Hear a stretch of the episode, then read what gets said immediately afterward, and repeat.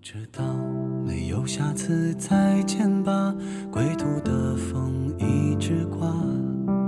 世间有多少嬉笑怒骂，像一场大梦无他。我也想能陪你一起走啊，直到这世界崩塌。可是啊，走过长夜的你，不再需要被牵挂。我要去各位听众大老爷们，我又来录播客了。现在是二零二三年的四月一号十四点三十二分。然后照例描述一下我的环境啊，今天天气非常的好，又是一个大周六，然后我就出来晒太阳，因为今早做了很多事儿啊，我早晨真是能做巨多事儿，就就是只要大清早一睁眼，我就可以开始做运动，然后做冥想，然后洗了床单、被套，扔了好多东西，然后看了一会儿书，然后吃了个早饭，嗯，差不多吧。寻摸寻摸到了中午，我这不就出来了吗？太阳真的超级好，宁波已经好久都没有这么好的太阳了。然后呢，我坐在草地上，照例在原来的那个公园，已经很久很久没有更新我的动态了。为什么要说更新动态，搞得自己像女明星一样？没有，我就是突然间最近也是发生了一些事情，然后有一些跟从前不太一样的地方吧，所以就稍稍想要来分享一下。最近也是，哎，生活非常的忙碌，也是因为工作有点忙吧，也是因为自己心有点忙。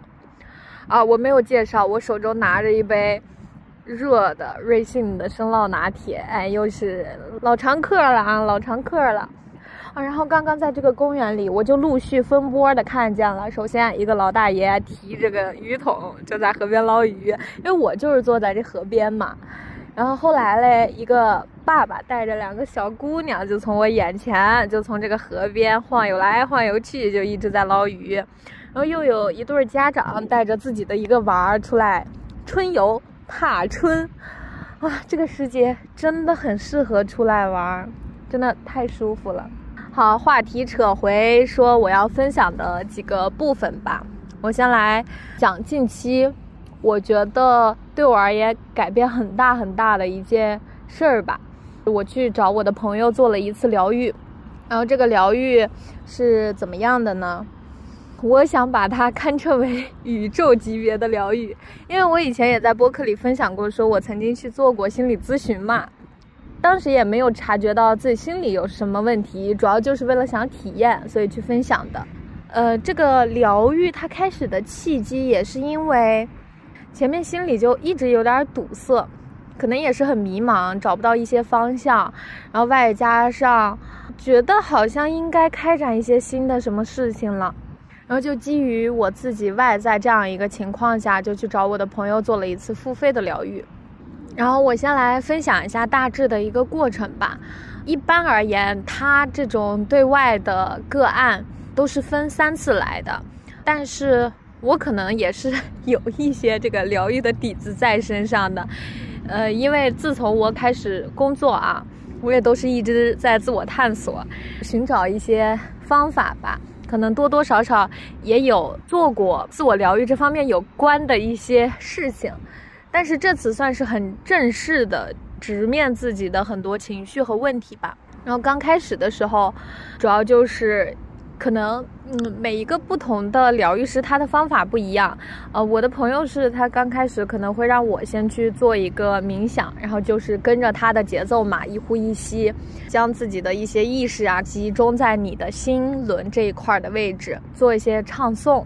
在这样的一个空间之下，你会觉得非常的舒适，然后你可能会想要去表达一些自己目前的一个境况、一些困境。呃，然后我就告诉他嘛，近期也是因为觉得也该走了，呃，或者说不是说该走了，仅仅是觉得这个工作呢也没有必要再 进行下去了。应该要去创造点新的什么东西了吧？当时是这样觉得的。然后他就通过不停反复的发问，就回到了我最初的恐惧，对金钱的恐惧和焦虑这一部分觉察到了之后，再往深层次挖下去，就挖到了一些曾经原生家庭的可能一些伤痛吧，就慢慢慢慢浮现出来了。这样一个步骤是我自己根本觉察不到的，就是不断的去追溯本源，去挖掘你自己内心最本真的那个恐惧，然后去直面它。然后当时他就带我回到了我以前小的时候有过的一个困境吧，这个困境就不细说了。然后就带我回到了那样的一个情景当中，然后我就在那个情景当中深刻的看到了当时我自己的那个状态，因为是我经历过的事情嘛，而且是我记忆中、印象中最深刻的事情，但是。当时那个很小的我没有办法去处理那样的问题，呃，没有办法去直面那样的情绪，所以他可能就是被压下来了，或者说也没有把它释放干净。然后我就回到小时候的我自己，然后就去释放了我的情绪，去表达了它，然后就是一阵爆哭。嗯，先是去表达，越表达各种眼泪横飞吧，然后把当下的那个自己完全的给。安抚好了，或者是说把当下的自己完全从那种曾经的无力当中解救出来了之后，好像情绪就被释放掉了一部分。然后结束了之后，我的那个疗愈师朋友他会从我的一些话语当中再挖掘一些我的想法、我的信念，去瓦解掉曾经就有的一种信念，然后让我渐渐渐渐建立起新的东西。然后这也是我第一次这样去直面疗愈师的工作吧。呃，我先把这个过程讲完，然后再讲我的看法。呃，然后呢，就又通过不停的发问和我去回答，让我自己向内观。嗯，主要是这样。然后这是分为第一个部分，我把它叫做释放的部分吧。这个释放它也并不是说一次就完全可以好的，它是一个你要一直去做、一直去做的事情。就是那天我做完之后，如果把自己比喻成一个管道，那我就觉得我自己疏通了很多。后面每天晚上吧，基本在没有什么事情的情况下，我都会去用这样一种方法去释放掉我自己的很多情绪。这一部分我把它称之为释放。然后第二部分也是一个天赋挖掘的部分吧，因为其实我做这次疗愈，主要是因为我觉得做工作已经没有什么意义了嘛。然后我想要再去做一些什么新的事情，通过我和他的表达，以及我俩之间一直在交流，他就有跟我提点到一些点。因为我自己知道，我自己一直是可以去听见他人真正的诉求，去听见他人的一些困境的。这种听见，嗯，我觉得是你真正的在听对方讲话。你真正的能到他的那个情境当中去破除掉他的一些想法吧。举个例子啊，现在可能在工作中也好，你工作当中平常碰见的很多人，大家的交流是都是很浮于表面的嘛，就是大家没有真正的再去倾听你究竟在说一些什么东西，大家只听那些他听到的部分，只听那些他愿意听到的部分。然后我觉得这是倾听的一个方面，然后另外一个方面可能也是表达能力吧。这一个点，他当时给我的一个启示是这样的，因为我曾经就是无数次的夸赞他的语言表达能力超级强，超级强，是我非常非常羡慕的一种程度，因为他完全能将自己很细微的感受用语言表达出来，所以我对他的这个能力简直是。羡慕到无以复加，然后呢，我平常可能也会更加去关注表达自我，去关注和人交流、和人沟通。所以他当时对我说：“当我在对他的语言能力表达出惊叹、表达出赞叹的时候，那就证明我在这方面也是有优势的。其实就是说，你对某个方面有浓厚的兴趣，那么你就在这方面是有天赋的。”这句话听着可能像是一个废话，但是我觉得可以通过这样的方式去觉察自己真正的天赋在哪。就举个例子，比如像我平常会对那种特别会说话、特别会表达自我、呃，逻辑特别清晰、口条特别顺溜的人，就会非常的羡慕，并且一度想要自己成为他们。但是呢，我对那种任何时候都可以坐在那儿画个画，可以用画画去表达自己的人，我也不羡慕。我就是觉得他们很厉害，但是我不想成为他们。那其实这个说白了就是很简单，你对这个方面你有浓厚的兴趣，那你绝对是对他有天赋的呀。这也是我自己，哎，突然后知后觉，可能。觉得确实是这个样子吧，然后这就是这样两个部分，第一个是释放嘛，释放各种情绪，然后第二个就是去觉察自己的一些天赋。然后他真的给我做完了之后，我就我把它定义为宇宙级别的疗愈。我觉得所谓的心理咨询啊，真的是那个，可能也是我进入的不够深，或者说。呃，我对这个东西没有缘分，所以我并不是觉得它很对我起到正向的作用。但是我觉得这次我找我的朋友做的疗愈，简直是让我觉得他就是宇宙级别的疗愈师，我一点都不夸张。到了现在吧，我是渐渐的开始熟络这种方法了，然后也渐渐的想要用这样的方法去。帮助到我身边的人吧，我觉得我每次都是这样，我每次就是自己先学会了一个什么东西啊，觉得什么东西特别好，然后就想要去分享给我身边的朋友们吧。然后如果他们有缘分的话，他们也可以及时的去进行自我觉察，或者我也可以帮助到他们去疏导他们内在的一些东西。这就是我这次。疗愈的一个经过吧，经历。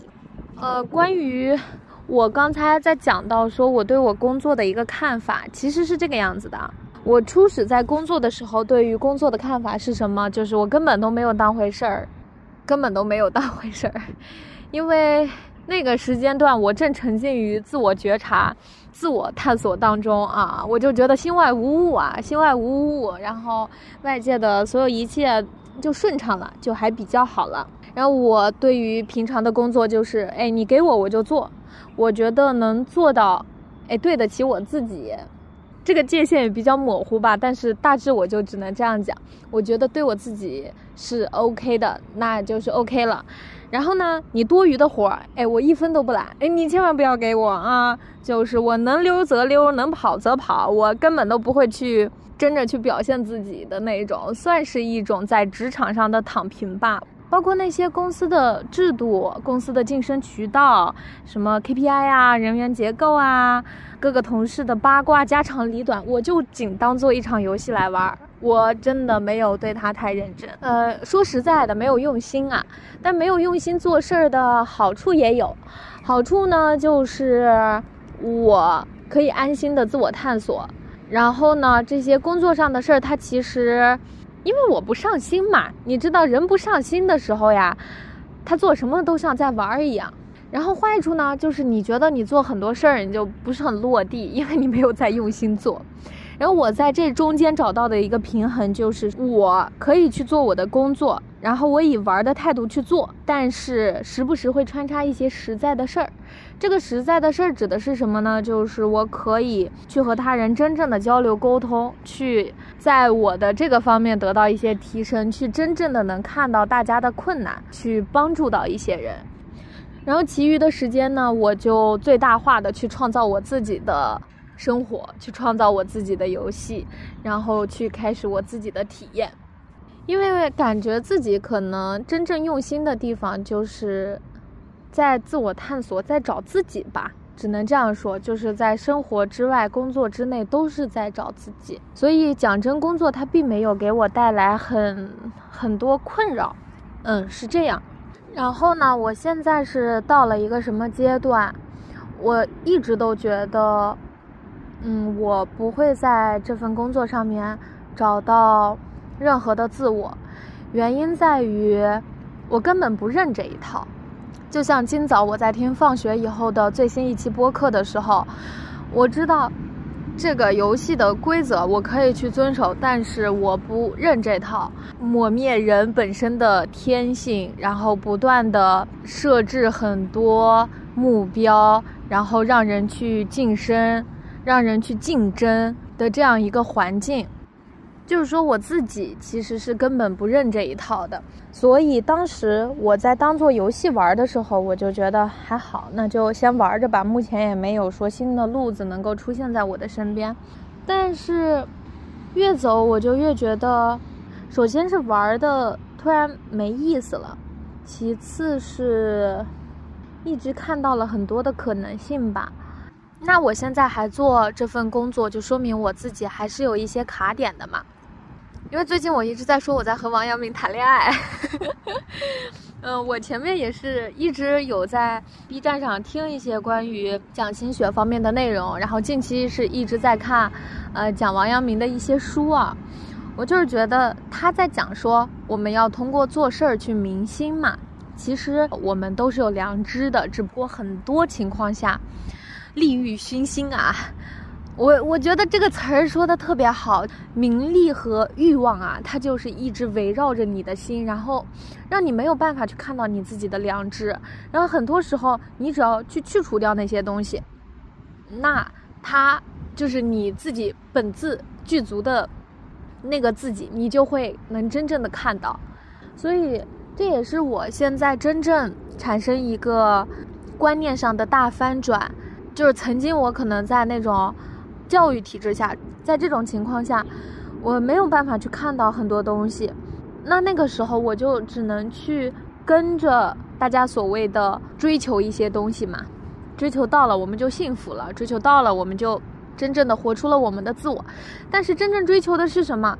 你无非发现，我们从小到大追求的是一个上一个。好的初中上一个好的高中，那是我那个年代啊，我是零零后。但是现在的小朋友居然从开始就是要上一个好的幼儿园，这只能是说时代就是一代比一代更卷吧。但是从我的那个时候是先追求一个好的初中，上一个好的高中，然后就相当于半个好的大学了嘛，然后再努力考上一个好的大学，然后努力找到一个好的工作，然后。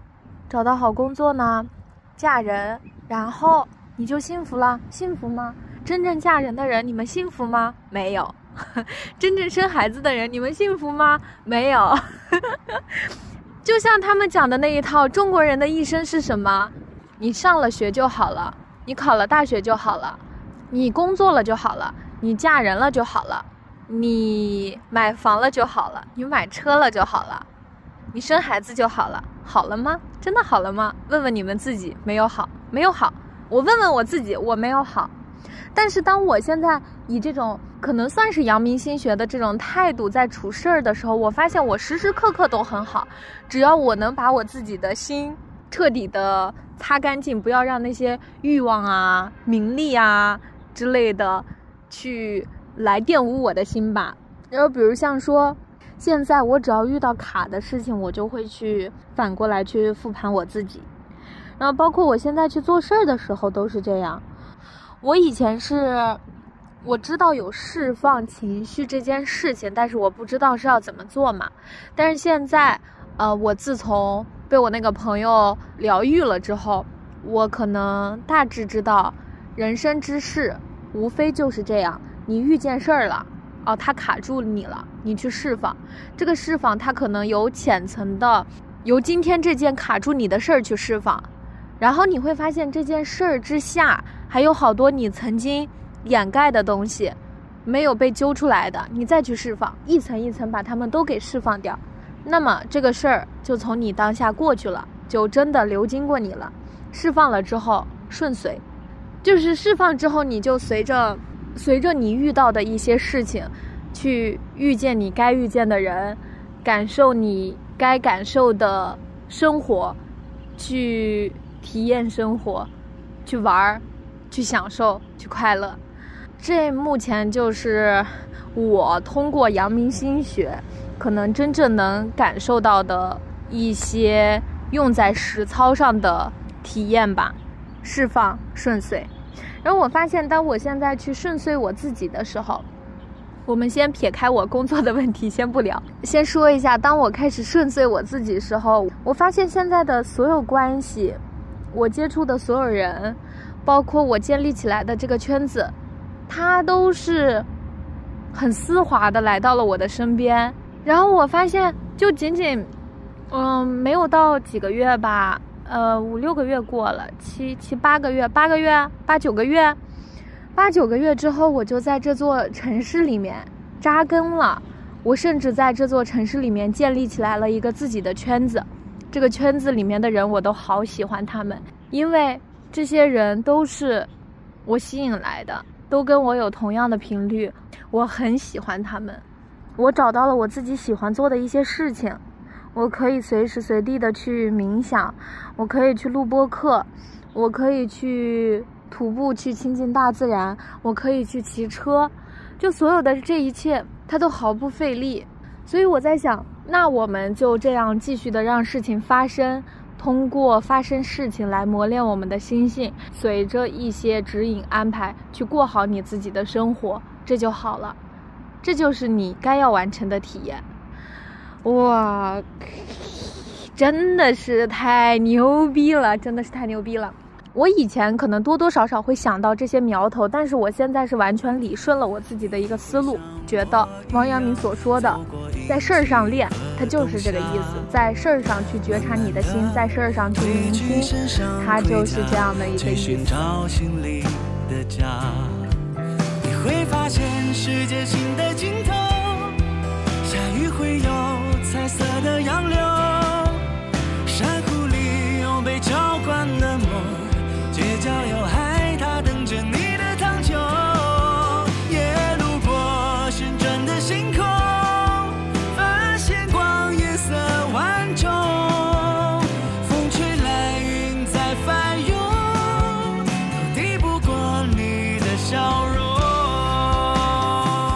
再说回到刚才我对工作的一个困惑啊，然后我就寻思，这个工作玩不下去了，你实在是觉得没劲了，那就换个地方玩呗。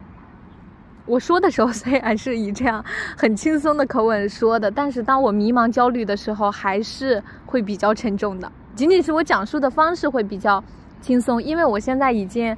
有一些自己的方法论在这个上面了，听我娓娓道来。我当时就寻思，那既然没有关系，那这个东西玩不开心了，那咱就换一个东西玩。嗯，我们也就不在一个地方打圈圈，好吧？我就下载了我的 Boss 直聘，我就在上面开始看一些工作。然后呢，我自己也对自己没有什么限制，哎，我也没有说我特别必须要找到一些什么样的工作，我就是开始检索嘛，开始根据本地的这个情况，因时因势的去检索一些工作，比如像说在呃沿海城市啊这一块的外贸挺好的嘛，找了一些外贸的岗位，然后找了一些做心理咨询、做疗愈的岗位。这种岗位是怎么说啊？就是因为我现在也经验并不是很多嘛，要做就只能从零到一开始做起。然后疗愈这个我找的是个兼职，只能是说通过平台做。然后我现在就已经注册了，可能未来就要看它的一个发展了，我等待着。但是找工作这件事儿呢，我看完很多很多岗位的要求之后，我发现没有一个是我现在真正想玩的东西。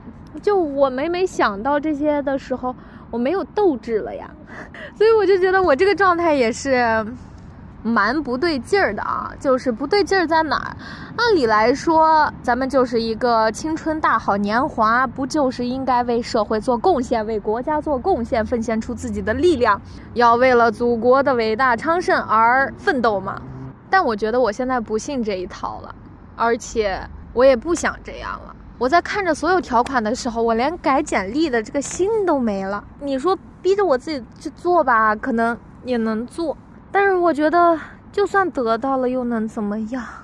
就算得到了，只不过又换了一个环境，继续同样的游戏规则。就对我来说，我就是不想玩了，不想玩了。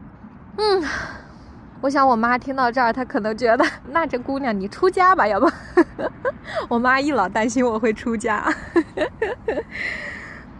然后我就发现这条路子走不通啊，就是他没有走到我的心坎上啊，我，那就不想玩嘛，你能把我怎么办？然后我就渐渐渐渐发现了，当我自己心乱的时候，我是很多东西都做不好的。嗯，我就发现我在这里面急需要冥想，然后我只要时不时的会陷入到那种执念当中，我就会开始做冥想。你们要是问说，哎，我明出来了个什么？倒也没有，仅仅是当下能把思绪完全收回一点点，仅仅是能稍微回归一下当下，我就觉得已经很好了。然后现在其实对我来说，冥想它其实是这样，它是一个去你的念和去你的执的一个过程，就是你可以把这种纷乱复杂的思绪拿走。因为这些思绪都是从哪里飘来的，你也不知道。你可能是平常见到了一些什么呀，或者说你旧有的一些这种信念呀，你都把它们拿掉，然后你去看看你自己的本心在当下究竟真正需要什么东西。我觉得这就是冥想对我来说目前比较重要的一个点吧。我不是觉察到了我自己对于工作的这样一种态度之后，我就刚刚不是讲了嘛，我总结出来了一套方法论。方法论呢，第一个点就是先去做冥想，就是你不要让你自己的这种执念，这种执念有什么呢？不想去工作，有觉得我就是要离开，就所有的这些都是你的一个执念，它也并不是你真正的本心。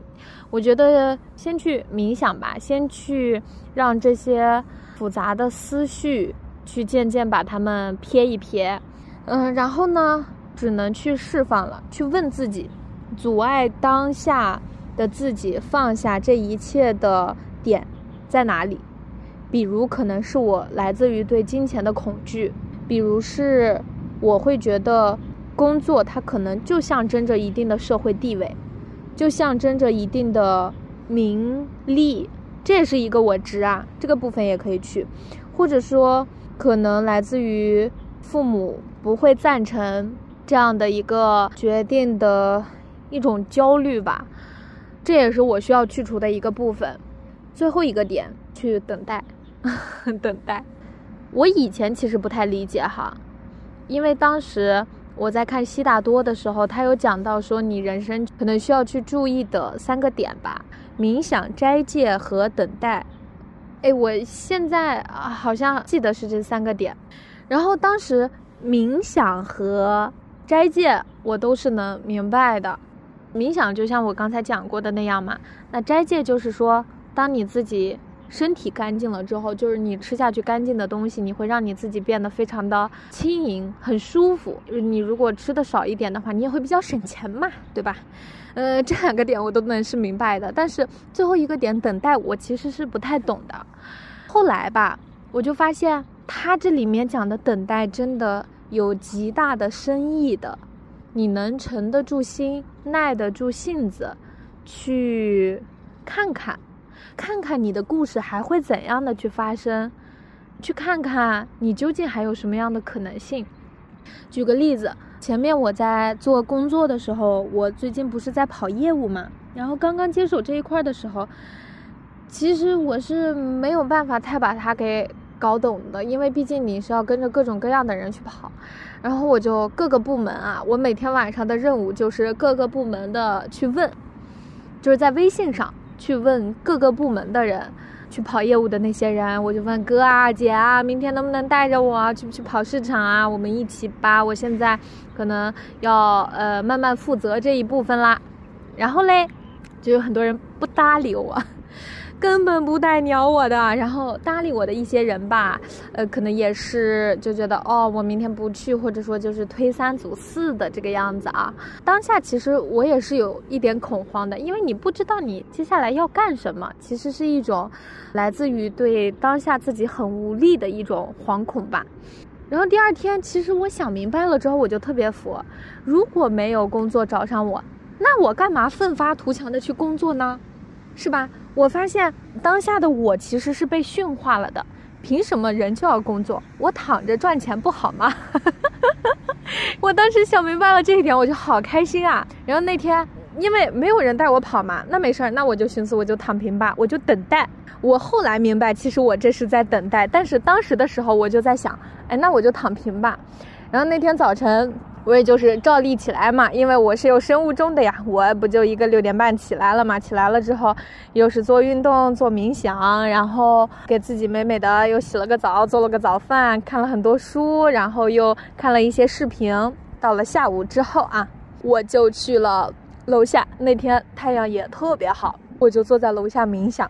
然后我就让那个阳光晒着我的背，特别暖，特别暖，特别暖。当下我内心就升起了一种好感动啊！我居然能够真正躺着赚钱，而且真的是躺的心安理得。那天我就是真正的让我的心安住在了当下的那种感觉。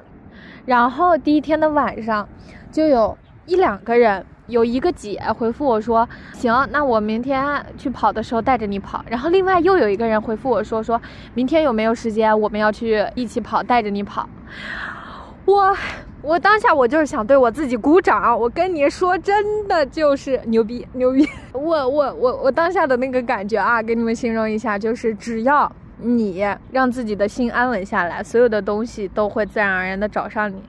那你刚刚好呀，你也。玩得很开心，你愉快地度过了一天，然后第二天呢，又有了一些着落。那个时候，我就是真正的觉察到了，首先是把心安稳在当下的一个好处，其次呢，就是心安稳在当下，那你可以去做冥想嘛，冥想杀死你自己的想法，对，就叫做冥想哇。所以中文的这个文化啊，博大精深，真的冥想这两个词都非常的对应。然后呢，就是去等待。然后就是去斋戒，斋戒其实你，嗯，广而扩之，你也可以把它理解为照顾好你自己的身体，我就是这样觉得的。所以悉达多在这里面说的三个法宝，我还是非常认同的。尤其是当我践行到我自己的生活当中，我觉得真的很厉害。所以现在我在想，我对待我的工作，如果没有办法再去。开展一份新的工作，再去强迫我自己要在职场上获得多么大的晋升，或者说再去玩他们的这套规则，那我就不去玩了。我就是冥想，去把这些阻碍自己的旧信念给破除掉，然后再去等待。这就是我现在要做的一些事情。那你知道我总结出来了这三步的方法论，哎。又开始自己吹牛逼，哪是你总结出来的方法论？我真的是看过了前人的这些方法论之后，我懂得了，那我就这样去做，我就觉得我自己很自由。我先稳住我自己的心嘛，在当下嘛，我很自由，因为我什么都没有，但是我好像什么都有，妙妙啊，妙绝，妙绝，朋友们，真的很妙，真的很妙。哦，然后还有一个我想提醒我自己注意的点，也是那天豆豆。豆豆这个姑娘，就是上次我在我播客里有讲过，我特别喜欢的那个从新疆来到宁波探索的呃女孩子，她现在已经和我成为了好朋友。她提醒我的一个点，她说你可以去觉察一下你自己，就是你现在不想工作的这样一个想法，是不是来源于你当下有什么想要极力逃跑的一些事情？我觉得这也是需要我警醒的一个点吧，就是我现在不想做这份工作，究竟来源于我的我自己的时间可能已经到了一个该开启下一段旅程的时间节点，还是说我对我自己现今的工作，呃，某一点我就是想要逃跑，我不想去面对，这一点真的很重要。我觉得，呃，果然啊，果然啊，和我交朋友的人都不是简单的人。他提醒到我这一点，我也在觉察。我最近也在觉察。我当下觉得我是到了该开启下一段旅程的时候，但是我对这个点保持怀疑的态度。我再去觉察觉察，如果还有什么没有处理掉的东西的话，那我去处理嘛。因为讲真，你现在真正如果想要逃避的东西，那就是你需要去克服的课题。你如果现在不在这件事情上去克服它，你逃跑了，行，你能够逃跑，但是未来的路上必定你还会再遇到它。这好像佛家里面讲的一个点，就是关于轮回啊，就是说你没有完成的功课，你无论在什么时候，你还是在把它积累着，你仅仅就是没有去面对它。但是你如果面对它了的话，你就打破了它嘛。这就是目前我关于工作的一些看法和未来我决定保持什么样的态度吧。然后呢，然后呢，然后就是，哎呀，晒个太阳好快乐呀，真的好开心！我已经好久都没有这样晒到太阳了，我真的很开心。我的咖啡杯上有个蚂蚁，好的，把它吹掉了。我第一次喝热的生酪拿铁。今儿这么热的天，我居然点了一杯热的生酪拿铁啊！我不知道我这个脑袋里想的是什么，但是没有关系，好像它已经慢慢的变凉了。嗯，然后呢，还有一些什么哦？近期嘛，近期就是去了一趟长沙，又去参加了个培训。培训完了之后呢，就和我的好朋友玩了两天。我其实还蛮喜欢长沙的，讲真。就是夜生活非常的 丰富啊，在宁波的孩子好像没有夜生活一样。我凌晨一一两点的街头还是人潮涌动，我太喜欢那种感觉了。大家就是吃着各种各样的东西，分别有炒粉、炒饭、肥肠包大葱、菠萝蜜、菠萝串串香、麻辣烫、炒方便面、烤苕皮、火鸡面、烤冷面。糯米饭、卤鸭脖、炒米线，啊天哪，我都太爱了，我都太爱了，我太喜欢了。尤其尤其像我这种一个活生生的麻辣味，我非常喜欢这些又辣又重口的一些东西。嗯，我觉得去一个城市啊，对于我来说，你说真正去旅行的一个目的是什么呢？好像也没有目的，在很多情况下，旅行当中，我至今能记得的就是一些很奇奇怪怪的瞬间。不是说我去过什么旅游景点，不是说我去打卡了什么东西，可能你让我现在回忆起来，我在长沙做了一些什么事情，我能想到的就是我和我的好朋友 边唱歌。边笑到不能自持，想到长沙的出租车司机一直跟我聊天聊天聊天，聊好多好多好多，想到的就是茶颜悦色的小哥哥小姐姐，那个香味儿太浓了，只要我点一杯，只要我被他们熏一次之后，我那个索普就马上就能出来，我感觉我。嗯，这几天是好了很多。我刚回来的时候，我说话都是在唱歌一般，在唱着讲话的感觉。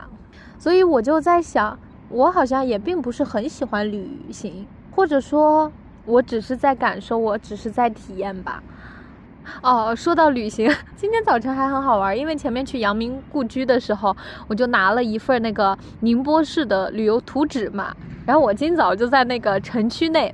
呃，城区内它可能就包括这几个，嗯，主城区内的一些旅游景点儿，或者说一些可以玩的好玩的东西。然后我就勾勾画画，我就看啊，我究竟去过哪些地方。然后特别搞笑的点在于，我大部分我都去过了，我自己都没有意识到，我自己都没有意识到我去了那么多地方。